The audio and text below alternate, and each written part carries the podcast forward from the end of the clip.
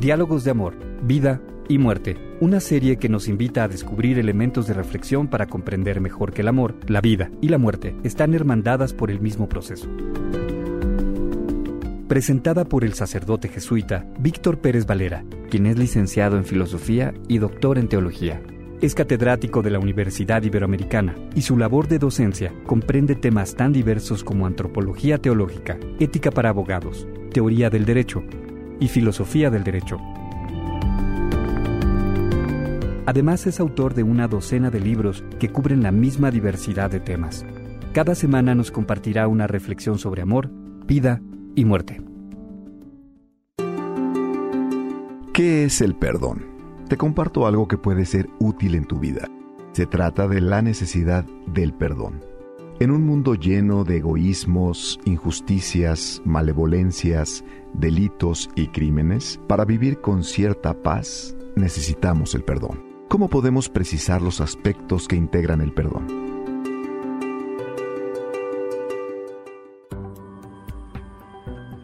Si no existe el perdón, surgirían deseos de venganza, remordimiento, angustia, amargura, resentimiento y hasta rencor. Sin el perdón, la vida se volvería un infierno. Conviene ante todo no confundir el perdón con la indulgencia, la disculpa, el pesar o la amnistía. El perdón, en cambio, podría asimilarse al arrepentimiento de haber ofendido a alguien. Esos actos nos pueden avergonzar y deprimir. El perdón no es olvido, no significa excusar o justificar algo. No es negar el dolor que se experimenta, ni significa que se esté de acuerdo con lo que pasó. Perdonar es una decisión valiente que nos trae paz interior. Alguien ha dicho, el perdón no cambia el pasado, pero sí el futuro. ¿El perdón entonces sería liberarse del rencor? Sí, en alemán, vergeben quiere decir dar o permitir y es derivado del inglés antiguo forgiven.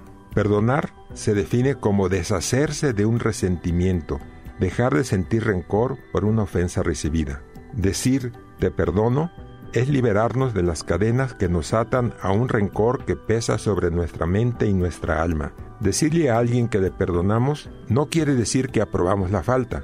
Perdonar no es debilidad.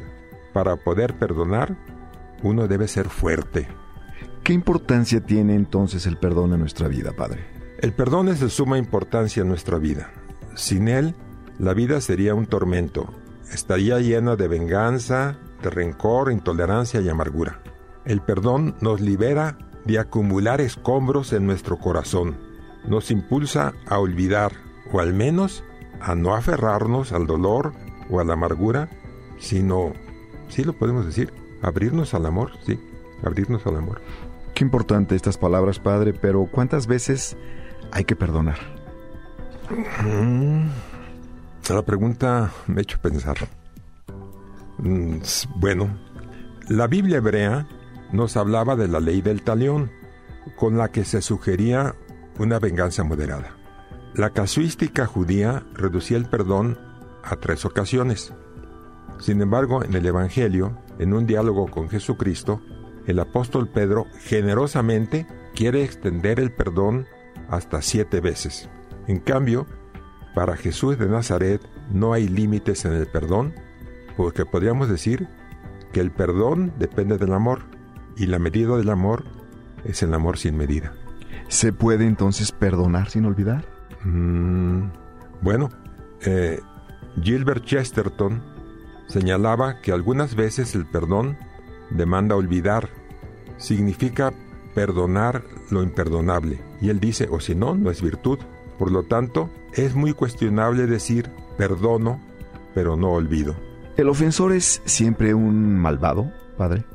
En ocasiones, el ofensor es más necio que malvado. La excusa trata de comprender la culpabilidad del ofensor.